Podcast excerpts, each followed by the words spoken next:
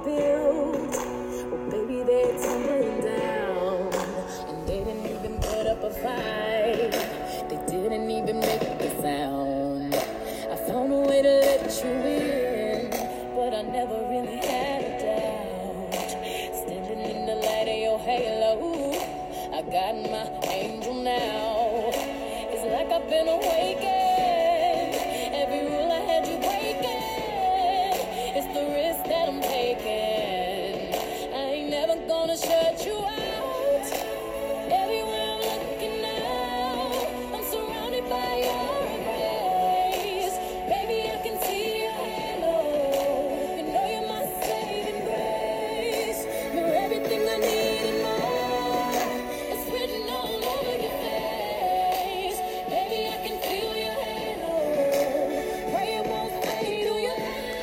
Olá pessoal, tudo bem? Aqui é Débora Espadoto do grupo Livros Mágicos e eu não consegui começar a ler antes de chegar no estribilho dessa música. Para os fãs de Beyoncé, a gente sabe o que tá falando, né? Eu gosto de ouvir ela.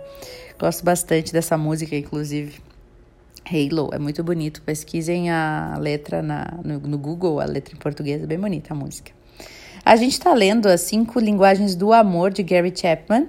E hoje nós vamos finalizar o capítulo 7, que fala sobre a linguagem do amor, que é formas de servir, tá? Então a gente vai ler Superando os Estereótipos. O aprendizado da linguagem do amor, formas de servir, implica que examinemos os nossos estereótipos dos papéis de esposo e de esposa. Mark fazia o que na maioria de nós, né, os maridos, realiza normalmente. Ele seguia o modelo de papéis assumidos pelos pais. Porém, nem isso ele realizava direito. O seu pai, por exemplo, ele lavava o carro e cortava grama, mas o Mark não fazia nada disso. Mas essa era a imagem mental que ele tinha a respeito do que um marido deveria realizar. E não resta a menor dúvida de que ele não se via limpando a casa e nem trocando as fraldas do bebê. Ainda bem que ele teve boa vontade em quebrar o seu estereótipo ao perceber como essas coisinhas eram importantes para Mary. Isso será necessário para todos nós, se a primeira linguagem do amor dos nossos cônjuges solicitar algo que pareça inadequado para o nosso papel.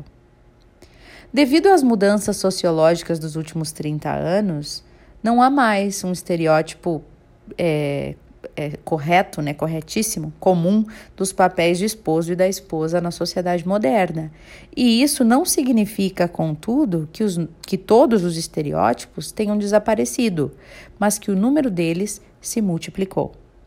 Antes da era da televisão, a imagem que as pessoas tinham de um esposo e de uma esposa e de como deveria ser esse relacionamento era primeiramente influenciada pelos nossos próprios pais.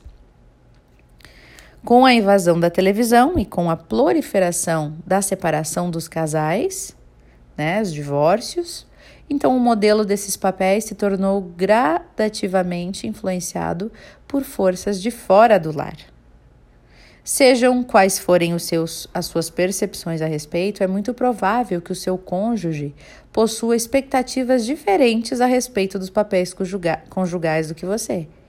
E necessário uh, é necessário vontade política para examinar e mudar estereótipos e assim expressar amor de forma mais efetiva. Então lembre-se, não há recompensas para se manter esses estereótipos. Por outro lado, há benefícios tremendos em atender às necessidades emocionais do seu cônjuge. Bem recentemente, uma esposa me disse assim: Dr. Chapman, vou mandar todos os meus amigos assistirem o seu seminário. Eu perguntei a ela por que você faria isso, e ela continuou: Porque o meu casamento mudou radicalmente. Antes do seminário, o Bob nunca me ajudava em nada. Nós dois começamos a nossa carreira após a faculdade, mas sempre coube a mim fazer tudo em casa. Era como se ele nunca tivesse passado pela cabeça dele realizar alguma coisa dentro de casa. Depois do seminário, ele começou a me perguntar de que forma ele poderia me ajudar. E eu fiquei maravilhada, doutor. No início eu nem acreditava que fosse verdade. Mas essa postura ter persistido e persistiu já por três semanas, isto foi incrível. Ela suspirou profundamente e continuou. Eu tenho que admitir, doutor, que houve situações cômicas no percurso dessas três semanas, porque ele não sabia fazer nada antes. A primeira vez em que colocou a roupa para lavar, Ao invés de usar o detergente diluído, ele colocou alvejante, acredita? As nossas toalhas azuis ganharam lindas bolas brancas. e depois chegou a hora de ele utilizar pela primeira vez o nosso triturador de lixo. Pareceu estranho quando começou a sair espuma de sabão na pia do lado. Nós paramos o processo e depois de desligar a máquina, eu coloquei a minha mão na abertura do aparelho. Tirei dali um, quart um quarto de um pedaço de sabão em barra que antes daquela aventura estava inteirinho.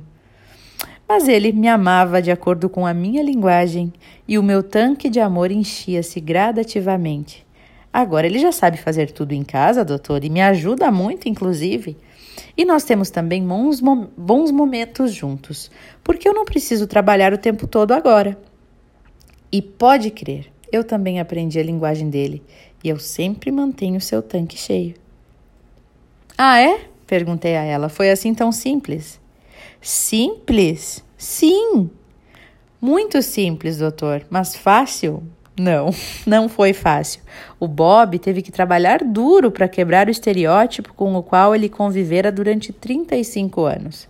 Não foi do dia para a noite, mas ele com certeza poderá dizer que aprender a primeira linguagem do amor da sua esposa e se dedicar pode utilizá-la e se decidir a utilizá-la fez uma diferença tremenda no clima emocional do nosso casamento.